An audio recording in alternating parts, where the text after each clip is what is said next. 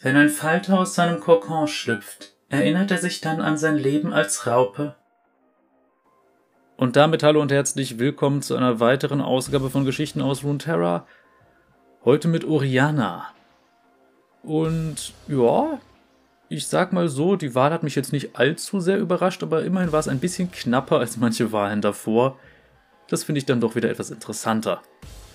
Für die, die zum ersten Mal dabei sind, ich werde jetzt erst einmal ein bisschen ungeskriptet über das Design brabbeln und anschließend äh, werde ich dann Geschichten vorlesen, kommentieren, sie so ein bisschen in der Story einordnen und es wird auch ein kleines bisschen Info geben in Bezug auf Arcane tatsächlich.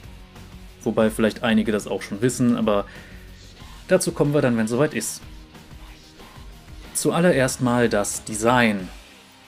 Und wir sehen der Name passt hier sehr, sehr gut, also die Aufziehpuppe, beziehungsweise der Titel, nicht der Name. Denn wenn wir sie so betrachten, sie wirkt wirklich wie so eine Art Porzellanpuppe, wenn auch eher aus Metall als aus Porzellan. Und gerade dieser Aufziehschlüssel hinten drin ist sehr, sehr eindeutig, wozu auch immer der dienen soll. Und wenn wir jetzt so die Farbgebung betrachten, also viel sagen wir mal, weiß bis metallisch, dann so eine Messingfarbe. Das wirkt alles sehr nach Piltover. Was natürlich auch passt, weil wir sehen dann auch noch dieses gute alte Hextech-Blau an einigen Stellen, also an den Augen, an den Gelenken und an der Stelle, wo die Hüfte nicht wirklich vorhanden ist, beziehungsweise die Taille nicht vorhanden ist und der Oberkörper über der Hüfte schwebt und man so eine Art Uhrwerksmaschinerie mit kleinen blauen Blitzen und sowas da drin sieht. Leider gibt es jetzt zu Oriana keinen ähm, Login-Screen, der das aktuelle Splash Art beinhalten würde. Deshalb, ja, sind wir halt jetzt erstmal hierbei und äh, schauen auf ein unbewegliches ja, Splash Art. Aber ja, wenn wir sie so betrachten, Gesicht wirkt eben wie das einer hübschen Frau, allerdings mit eigenartigen kleinen Verzierungen, die so normalerweise selbst mit Schminke nicht auftauchen. Wobei es gibt sicher Leute, die sich so schminken würden, aber ist, sagen wir mal, allgemein nicht so üblich. Wir sehen auch, dass durch die Augen vertikal so eine Art Schlitz läuft und in der Mitte wohl eine Art eigene Platte sitzt. Es ist relativ eigenartig. Wir sehen generell, dieser Körper besteht aus Metallplatten, um eine Art, ja eben schon fast uhrwerksartigen Mechanismus. Und ja, diese Platten sind an einigen Stellen hier wohl auch ein bisschen losgelöst oder ein bisschen lockerer entweder um Beweglichkeit zu gewährleisten oder eben auch um vielleicht die magische Natur aufzuzeigen, man weiß es nicht ganz genau. Die Frage ist jetzt natürlich, was hat es mit Oriana auf sich? Weil generell, sie wirkt so ein bisschen wie eine Aufziehballerina, aber in ein bisschen creepy, insbesondere wenn man betrachtet, dass die Finger sehr spitz zulaufen und so ein bisschen klauenartig wirken. Aber gut, Puppen sind auch ein klassisches Horrormotiv. Gehen wir jetzt einfach mal in ihre Hintergrundgeschichte hören uns mal an, was wir da so über sie erfahren und vielleicht regt das ja ein kleines bisschen zum Nachdenken an. Viel Spaß damit. Oriana, die Aufziehpuppe. Zwischen den mannigfaltigen Läden von Piltover fand sich auch die Werkstatt des bekannten Werksmeisters Corin Revak, Corin war für sein meisterliches Handwerksgeschick bei der Herstellung von künstlichen Gliedern berühmt. Dank der komplexen Messingentwürfe waren seine Prothesen atemberaubend schön und den Originalgliedmaßen in vielen Fällen auch überlegen. Seine Tochter Oriana war gleichzeitig auch sein Lehrling. Sie war freundlich, wissbegierig und es verstand sich von selbst, dass sie ebenfalls zu einer fähigen Handwerkerin heranwachsen und den Laden übernehmen würde. Oriana war sehr abenteuerlustig, doch ihr Vater fürchtete um ihre Sicherheit und ließ es nicht zu, dass sie die Grenzen ihres Viertels hinter sich ließ. Stattdessen nahm er sie mit ins Theater, wo Tänzer mit anmutigen Sprüngen und Pirouetten Geschichten von fernen Ländern erzählten, Oriana träumte davon, diese seltsamen und wundervollen Orte zu besuchen und eilte nach Hause, um selbst mechanische Tänzer zu fertigen. Eines Tages erreichte die Nachricht von einer Katastrophe in der Unterstadt Zorn den Laden. Eine Explosion hatte eine chemische Leitung beschädigt, aus der nun Wolken aus giftigem Gas austraten. Oriana bestand darauf, den Opfern zu helfen, doch Corin verbot es. Zorn war viel zu gefährlich. Also schlich sich Oriana mit so vielen Vorräten, wie sie nur tragen konnte, mitten in der Nacht davon und nahm den hextraulischen Aufzug in die Tiefen. Die Verwüstung war überwältigend. Die Straßen waren immer noch voller Trümmer und die Sorniten liefen durch toxischen Dunst, während sie ihre Gesichter allein mit öligen Lumpen schützten. Nächtelang reparierte Oriana Atemgeräte und installierte ESO-Filter. Sie gab sogar einem Kind, das kaum atmen konnte, ihre eigene Maske. Ihr Vater war außer sich vor Wut, doch bald nach ihrer Rückkehr wurde Oriana schwer krank. Ihre Lungen waren so stark in Mitleidenschaft gezogen worden, dass keine Hoffnung mehr auf Heilung bestand. Corin weigerte sich, das zu akzeptieren und vergrub sich tief in sein bisher ehrgeizigstes Projekt ein voll funktionsfähiges Paar künstlicher Lungen. Nach unzähligen schlaflosen Wochen beendete er seine verzweifelte Aufgabe und führte die Operation eigenhändig durch. Um Oriana davon abzuhalten, wieder zu weit fortzugehen, mussten ihre Lungen mit einem besonderen Schlüssel aufgezogen werden, den Corin in seinem Safe aufbewahrte. Oriana machte sich wieder an die Arbeit, doch das Gift breitete sich weiter in ihrem Körper aus. Vater und Tochter arbeiteten unter Hochdruck daran, neue Implantate und Prothesen zu entwickeln um so nach und nach all ihre Organe zu ersetzen, sobald diese versagten. Stück für Stück wurde aus Orianas menschlichem Körper ein mechanischer, bis nur noch ihr gesundes Herz übrig war. Dieser lange und kostspielige Prozess kostete Corin sein Vermögen und zwang ihn dazu, seinen Laden nach Zorn zu verlegen. Doch er hatte das Leben seiner Tochter gerettet und eine Zeit lang waren sie glücklich. Oriana spürte, wie ihre frühere Persönlichkeit in immer weitere Ferne rückte. Alte Erinnerungen erschienen ihr wie Geschichten, selbst ihre Kreativität schwand, und ihre geliebten Tänzer ähnelten eher meisterlich justierten Mechanismen als Kunstwerken.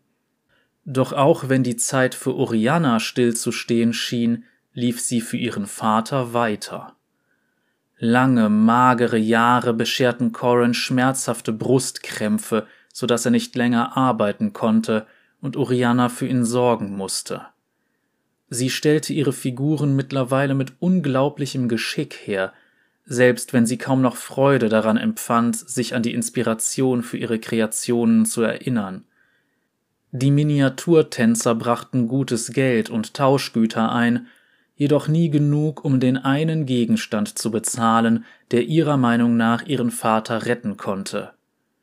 Dafür wandte sie sich an einen lokalen Kembaron. Oriana fragte nie, wie der Mann an einen Hextech-Kristall gekommen war, sie bezahlte einfach den geforderten Preis. Trotzdem kam der Kembaron zurück und verlangte eine zweite Zahlung, bevor sie den Kristall verwenden konnte, dann eine dritte. Als das Geld ausging, wusste Oriana, dass sein nächster Besuch in Gewalt ausufern würde. Sie warf einen Blick auf das Kristallgerät. Immer noch unvollständig, zu unbearbeitet und mächtig für einen menschlichen Körper. Sie erkannte die logische Lösung. Ihr mechanischer Körper brauchte kein menschliches Herz, aber Corin brauchte eines, das ihm niemand mehr nehmen konnte. Sie verbrachte Wochen mit der Vorbereitung und schuf eine mechanische Kugel, die sie in ihre eigenen Mechanismen integrierte und darauf vorbereitete, den Kristall zu beherbergen. Nachdem sie ihrem Vater einen Schlaftrunk verabreicht hatte, begann sie die Operation. Corin wurde eins mit dem letzten Überrest der Tochter, die er gekannt und geliebt hatte. Sie lauschte die Nacht hindurch seinem steten Herzschlag und dem ruhigen Hextech-Summen der wundervoll aufwendig gestalteten Kugel neben ihr. Erst dann wurde ihr klar, dass sie den letzten Rest ihrer Menschlichkeit abgelegt hatte, doch sie fühlte weder Angst noch Reue, sondern akzeptierte es. Sie war zu etwas völlig Neuem geworden, eine Aufziehpuppe, und musste herausfinden, welchen Platz sie in der riesigen Maschine der Welt einnahm. Im Morgengrauen nahm sie den Schlüssel, der ihre Lungen aufzog, und ein einziger Stromstoß von ihrer Kugel schweißte ihn auf ihrem Rücken fest. Dann brach sie endgültig auf. Als Corin erwachte, fand er hunderte Figuren in seiner Werkstatt vor. Unter ihnen war eine, die er niemals verkaufen würde eine goldene Tänzerin ohne Schlüssel, die in einem endlosen Ballett Pirouetten drehte.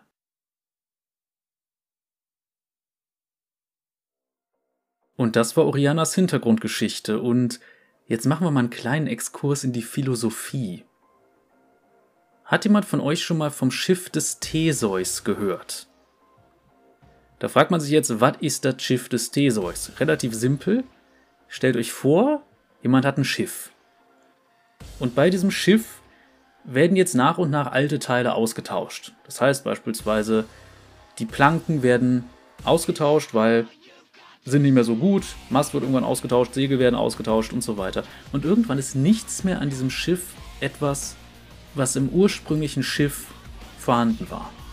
Alles sind neue Teile. Ist es noch dasselbe Schiff?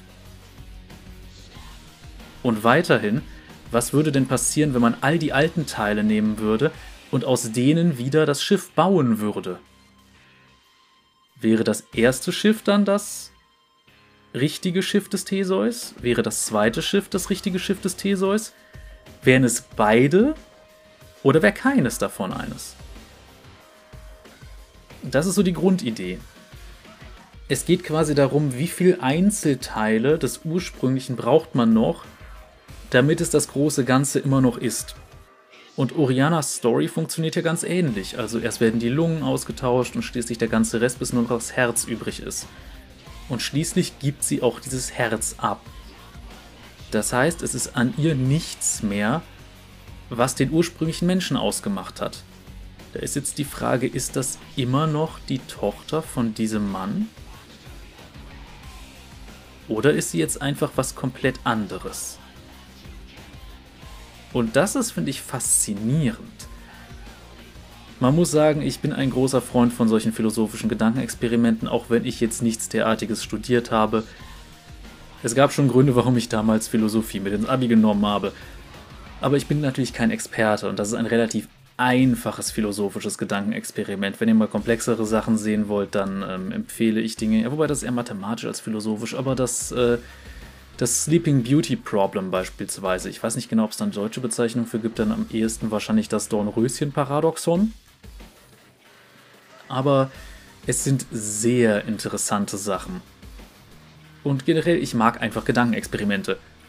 Und ja, jetzt haben wir also mit Oriana eine Gestalt, die mal ursprünglich menschliche Teile enthielt, das aber jetzt nicht mehr tut. Was ich mich persönlich frage, ist, wenn sie das Gehirn ersetzt haben, wie kann es sein, dass sie immer noch alte Erinnerungen hatte, aber egal. Letzten Endes in magischen Settings muss man dann auch immer mit Seele und sowas argumentieren können. Da wäre dann die Frage, ob sie eine Seele hat. Na, zumindest wenn sie von Thrash umgebracht wird im Spiel, lässt sie eine fallen, sagen wir einfach mal ja. Wobei, es werden da ja auch andere. Egal, das, das lassen wir einfach mal weg. Das heißt, wir haben jetzt so eine Art beseelte Puppe, könnte man sagen. Wobei Puppe ist eigentlich übertrieben, weil sie ist streng genommen ein extrem komplexer magischer Roboter. Und ja, das bringt natürlich einige sehr interessante Fragen mit sich. Vor allem, weil sie jetzt sagt, okay, ich bin augenscheinlich kein Mensch mehr, ich suche jetzt meinen Platz in der Welt. Interessanterweise hat sie trotzdem etwas für ihren Vater zurückgelassen, damit der augenscheinlich noch eine Weile über die Runden kommt. Die Frage, die ich mir jetzt persönlich stelle, ist, hat sie dann also noch Mitleid? Wie sieht's mit menschlichen Emotionen aus? Das heißt, die wurden immer schwächer und weniger. Hat sie jetzt keine mehr? Oder sind sie einfach nur noch etwas schwächer geworden? Wie sieht's mit Bindungen aus, die sie früher hatte? Das ist halt generell die Frage. Aber es ist interessant. Und man muss natürlich sagen, Oriana geht halt auch ganz klassisch in so ein typisches Horror-Klischee und das ist eben die lebendige, unheimliche Puppe. Auch zum Beispiel diese, diese, ja, im Englischen nennt man es Mannequins, auch im Deutschen gibt es, glaube ich, den Begriff Mannequin. Aber es ist, wobei es eigentlich ein französischer Begriff, also solche beweglichen Puppen, die man zum Beispiel für, ja, die vor allem zum Beispiel bei Werbung für Kleidung verwendet werden, aber eben auch zum Beispiel in der Kunst, um ja, Modell zu stehen für bestimmte menschliche Körperhaltungen und solche Sachen. Sie geht sehr in diesen Bereich und man muss sagen, das ist wieder so ein ganz klassisches Bild, was gerne für Horror verwendet wird.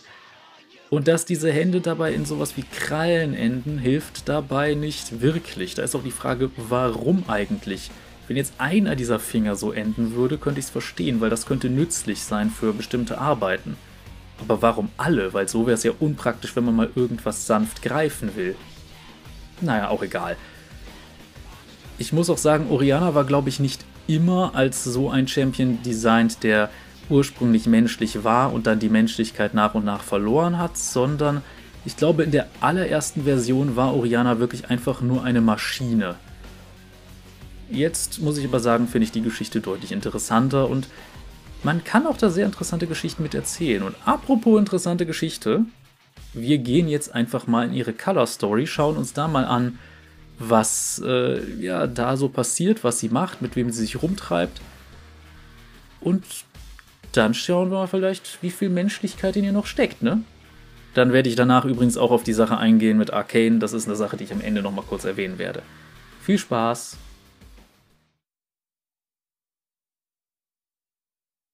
Fierum von Rayla Hyde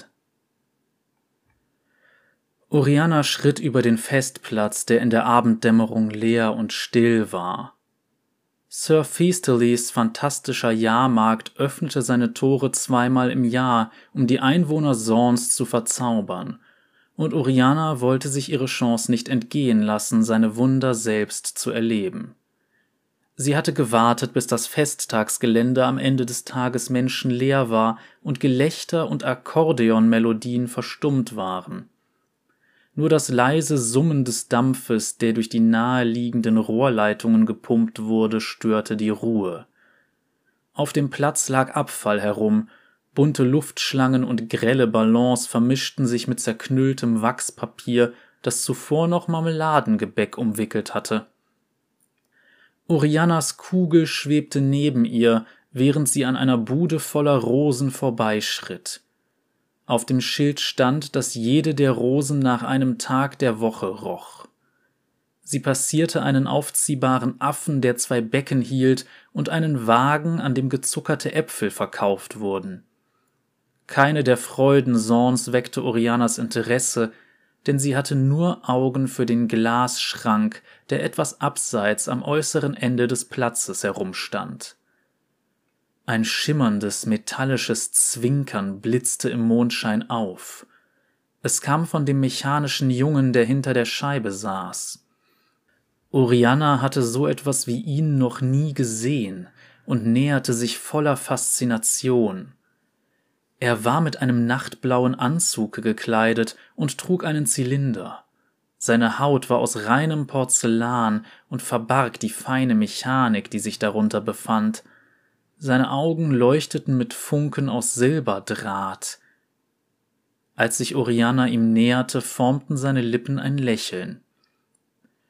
Kannst du ein Geheimnis für dich bewahren? fragte der Junge. Seine Stimme ließ Oriana an sanftes Glockenspiel denken. Hallo, sagte sie. Natürlich. Was hältst du von einem Handel? Mein Geheimnis für deinen Namen. In Ordnung. Ich heiße Oriana. Oriana, wiederholte er. Welch weiche Klänge. Oriana hätte schwören können, dass seine Porzellanwangen erröteten. Nun bin wohl ich dran. Ich heiße Fieram. Mein Geheimnis ist, dass ich mich vor der Welt fürchte, obwohl ich mich danach sehne, weit entfernte Ufer und abgelegene Berge zu sehen. Lebst du deswegen in einem Schrank? fragte sie. Weil du dich fürchtest? Hier besucht mich die Welt, sagte Fieram. Hinter dem Glas bin ich sicher. Ich bin sehr zerbrechlich, wie du siehst. Er zeigte auf einen Haarriss an seinem Vorderarm. Da siehst du es. Ich werde alt. Fierams Mund verwandelte sich in ein schiefes Grinsen. Oriana kicherte und zuckte mit den Schultern. Eine Bewegung, die sie sich erst kurz zuvor angeeignet hatte, obwohl sie sich nicht sicher war, ob sie sie richtig einsetzte. Oh, du hast noch nicht meine Tricks gesehen, sagte Fieram. Er griff in seinen Ärmel und holte mit einer ausladenden Bewegung einen Gänseblumenstrauß hervor. Tata! rief er feierlich aus. Und? Fieram setzte seinen Hut ab und nickte. Ein halbes Dutzend mechanischer Tauben flatterte aus dem Zylinder empor. Er klatschte in die Hände, und der komplette Schrank füllte sich mit einem undurchsichtigen roten Rauch. Als er sich ein paar Augenblicke später wieder auflöste, waren die Tauben verschwunden. Oriana applaudierte vor Begeisterung. Die Kugel schwirrte beeindruckt. Wunderbar, rief sie, wie echte Zauberei. Das war nicht mal meine beste Darbietung. Ich bin etwas ungeschickt mit meinen Ärmeln umgegangen, gab er zu und faltete seine Hände. Kleine Wunder sind meine Spezialität, so wie du mich auf deiner Reise entdeckt hast, in dieser großen Stadt. Ausgerechnet du. Du hast mir zugewinkt, sagte Oriana. Warum? Unsere Seelen sind verwandt, deine und meine, aber das wusstest du schon, sagte Fieram. Deswegen bist du doch hier, oder? Er scharrte mit seinen Füßen. Seine geschickte Bewegung versetzte Oriana ins Staunen. Ich habe einfach noch nie so jemanden wie dich gesehen, sagte sie. Ich bin einzigartig, stimmt's? Genau wie du, sagte Fieran. Er deutete auf ihren mechanischen Körper und blinzelte. Oriana lächelte. Fieram lehnte sich gegen das Glas. Dein Lächeln ist künstlich, sagte sie. Ja, ich bin immer noch dabei, mein Minenspiel zu verbessern. Wunderschön, sagte Fieram. Jetzt lässt du mich allerdings erröten. Orianas Kugel, die neben ihrer linken Schulter schwebte, stupste sie leicht an. Nicht jetzt, sagte sie zur Kugel. Sie hob den mechanischen Affen vom Verkaufsstand nebenan auf und drehte seinen Aufziehschlüssel. Er flitzte mit rot leuchtenden Augen über den Boden und schepperte bei jedem dritten Schritt mit seinem Becken, bis er schließlich zum Stehen kam. Du bist nicht wie er, oder, Fieram? Aufgezogen von einem Schlüssel? fragte sie. Du hast einen Verstand, eigene Gedanken. Ich mag aus Zahnrädern und Getrieben bestehen, aber ich habe Träume wie jeder andere auch. Ich weiß, dass du davon träumst, diesen Ort zu verlassen. Du fühlst dich sicherlich ganz einsam hinter dieser Glasscheibe. Komm mit mir. Wir könnten zusammen alles hinter uns lassen, sagte Oriana. Von hier weggehen?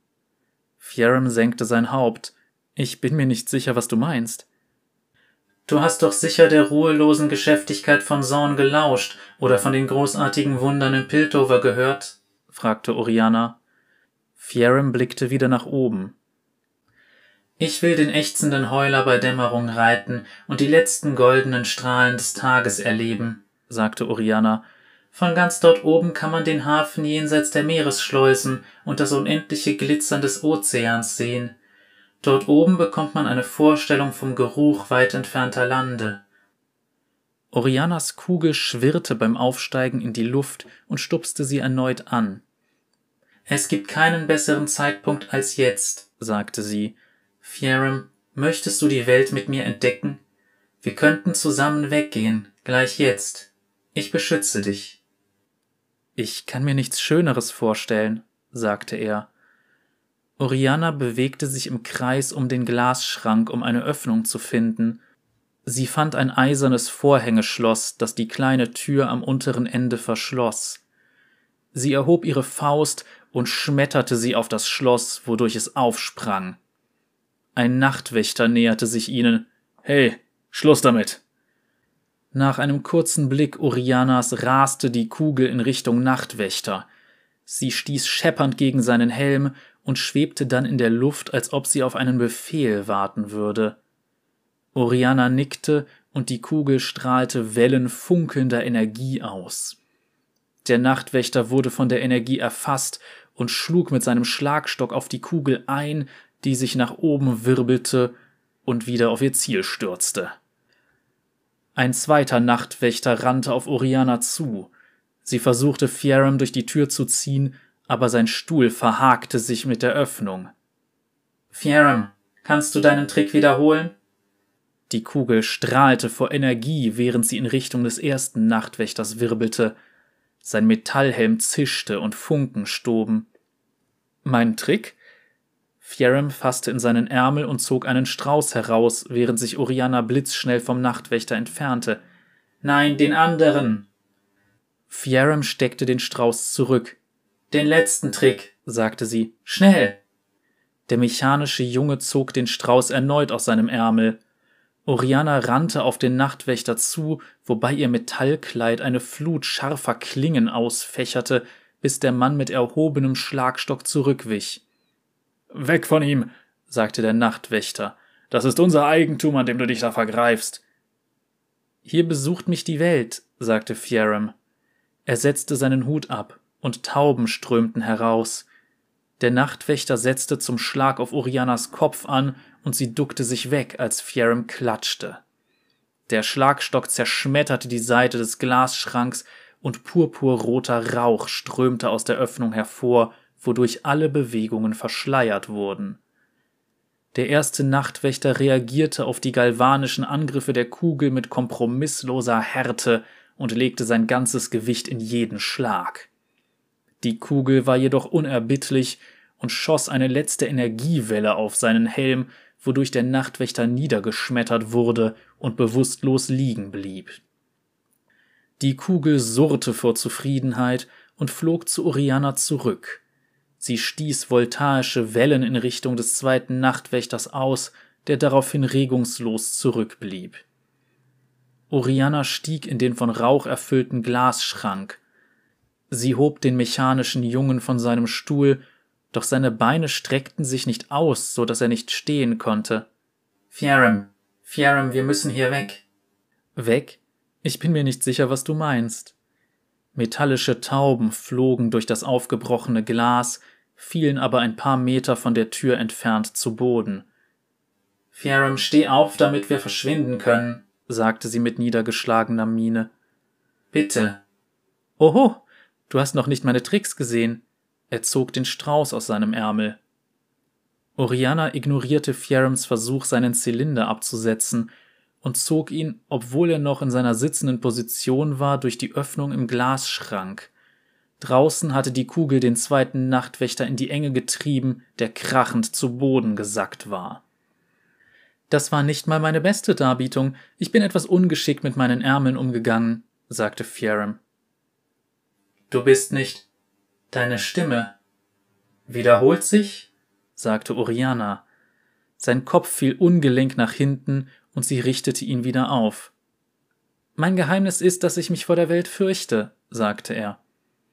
Oriana bemerkte die Stickerei auf seiner Jacke. Sir Feasterlys fantastischer Jahrmarkt, freundlicher Fieram. Er war nichts weiter als ein simpler Automat, ein Spektakel für die Massen. Ich war mir sicher, dass du einen Verstand hast, eigene Gedanken hast, so wie ich, sagte sie. Fieram schaute sie mit silbern funkelnden Augen an. Ich bin einzigartig, stimmt's? Er scharrte nervös mit seinen Füßen, obwohl sie sich in der Luft befanden. Genau wie du. Die Kugel kehrte zu Oriana zurück und surrte leise. Wir sollten gehen, flüsterte sie. Sie setzte Fieram zurück in seinen Stuhl, den sie außerhalb des zerstörten Glasschranks hingestellt hatte. Ich wünsche dir alles Gute. Kleine Wunder sind meine Spezialität, sagte er, so wie du mich auf deiner Reise entdeckt hast. Auf Wiedersehen, Fieram sagte Oriana leise. Die beiden Nachtwächter lagen bewusstlos auf dem Boden, die Kugel schwebte an ihrer Seite, während sie davonschritt. Sie schaute sich nicht um, bis sie die hoch aufragenden Tore des Jahrmarkts passiert hatte. Als sie sich umdrehte, dachte sie, sie hätte ein metallisches Zwinkern in der Ferne gesehen.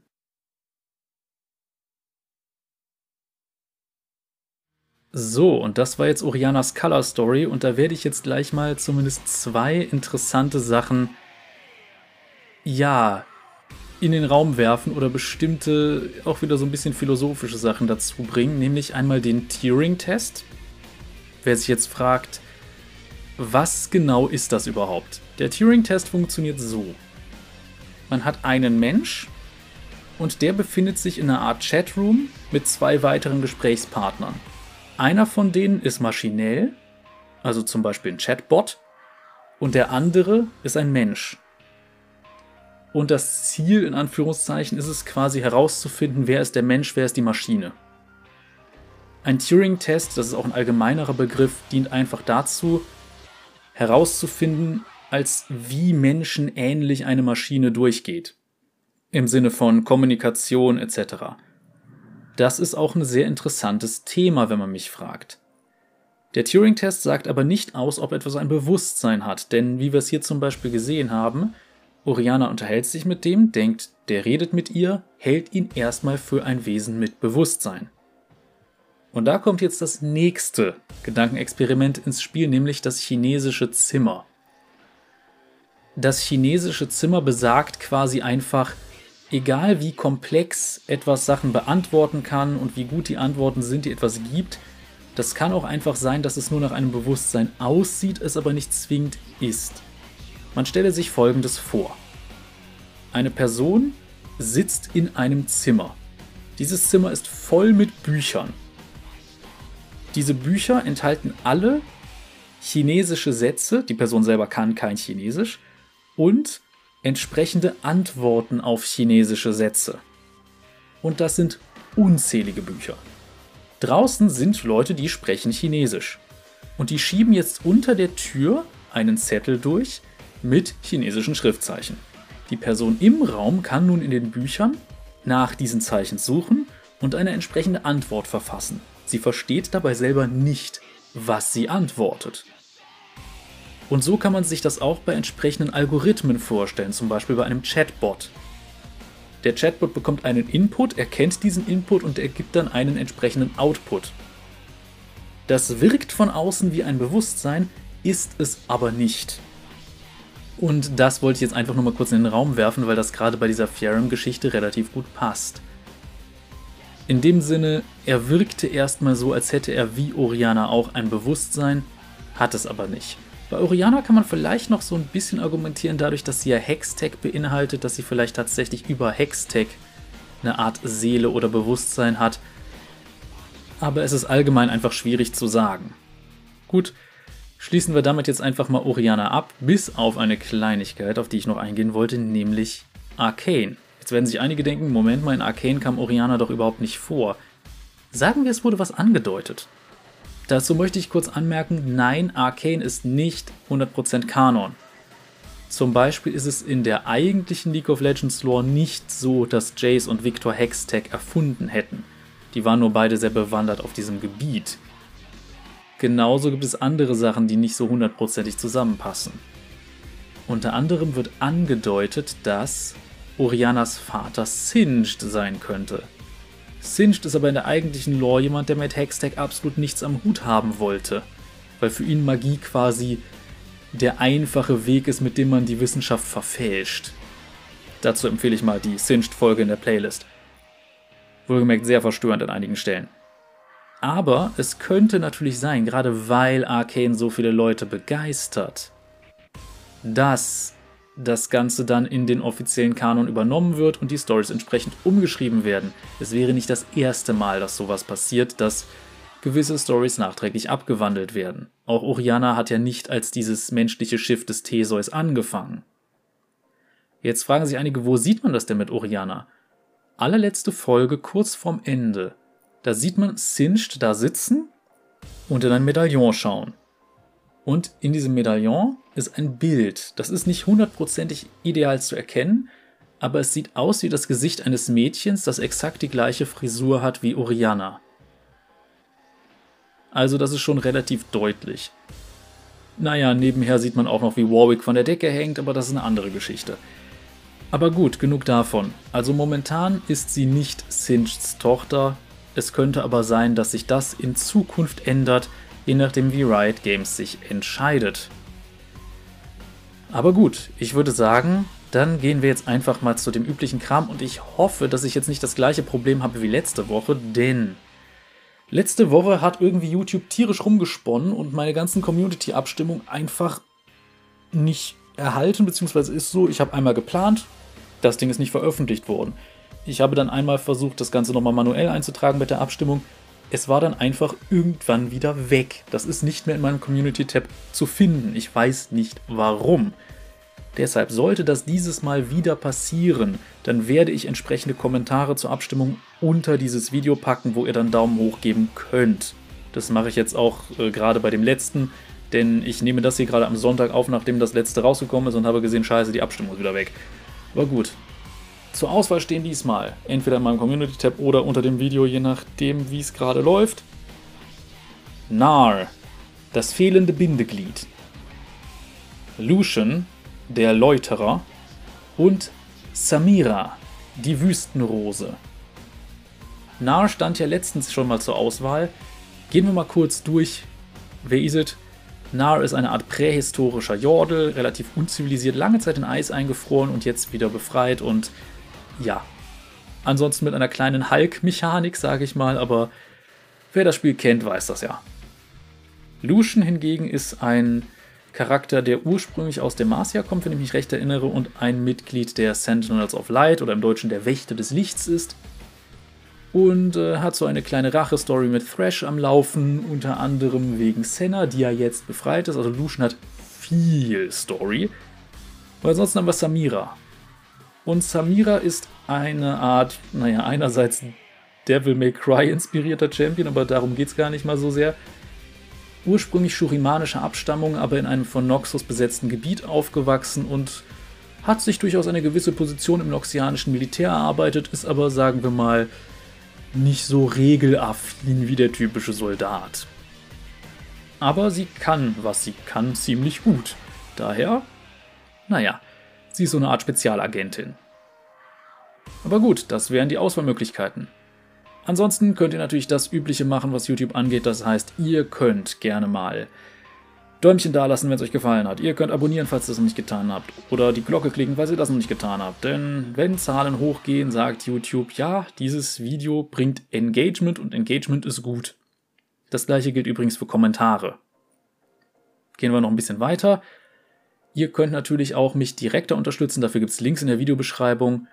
Ähm, Patreon zum Beispiel, Kofi oder sogar Bandcamp, falls man ein Hörbuch von mir kaufen will, was ehrlich gesagt gar nicht mal mehr so gut ist und man kann sich dieses auch problemlos auf diesem Kanal anhören. Also, wie gesagt, das ist einfach nur für Leute, die direkt eine Gegenleistung haben wollen.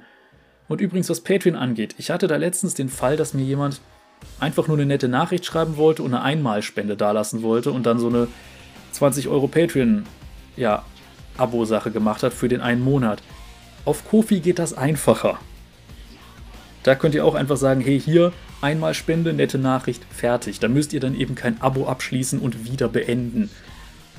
Kofi ist halt wirklich so dieses, hey, hier, fand ich geil, hier, nimm mal einen Euro. Und ganz ehrlich, ich habe einen Vollzeitjob, mir geht's gut, ihr müsst nicht spenden, aber es ist immer wieder schön. Weil man kriegt natürlich eine gewisse Anerkennung dadurch und das ist. Es ist nett, wenn Leute sagen, hör mal, das ist es mir wert. Und das mag ich natürlich. Und ich bin da auch sehr, sehr dankbar für. Es ist nur für mich immer noch ein bisschen komisch, dass Leute bereit sind, für meinen Kram mir Geld zu geben. Deshalb, ich muss mich da noch dran gewöhnen. Aber gut, das war's jetzt für heute. Ich glaube, da habe ich auch alles gesagt. Ja, genau. Ihr könnt natürlich gerne auch bei anderen Projekten mal reinschauen oder eben in die Playlist. Und ja, bei anderen Projekten, insbesondere Humblewood, geht natürlich gerade weiter und es, es wird spannend. Ich freue mich sehr darauf, wie es weitergeht. Wobei, jetzt, wenn ihr das seht, ist diese Stelle ja schon vorbei. Ach, egal, es, es bleibt mit Sicherheit spannend. Und ja, auch ansonsten haben wir ja schön unser, äh, unsere unregelmäßigen Streams hier, daher, ihr wisst schon, wie es läuft. Ansonsten viel Spaß noch bei diesem Kanal, auf anderen Kanälen oder was auch immer ihr jetzt als nächstes machen werdet. Oder gute Nacht, falls ihr es zum Einschlafen gehört habt. Wobei, dann seid ihr jetzt wahrscheinlich schon am Schlafen. Also, tatsächlich kommentieren sehr, sehr viele, dass sie es zum Einschlafen hören. Aber egal. Bis zum nächsten Mal, Leute. Cheerio. PS, noch eine Kleinigkeit hinterher. Ich bin vermutlich bald auf dem Kanal Steffs Hörspiele nochmal zu hören. Und zwar in der Rolle eines Trolls. Das wird sehr, sehr lustig. Also, ich sag Bescheid, wenn es soweit ist. Jetzt aber wirklich. Cheerio.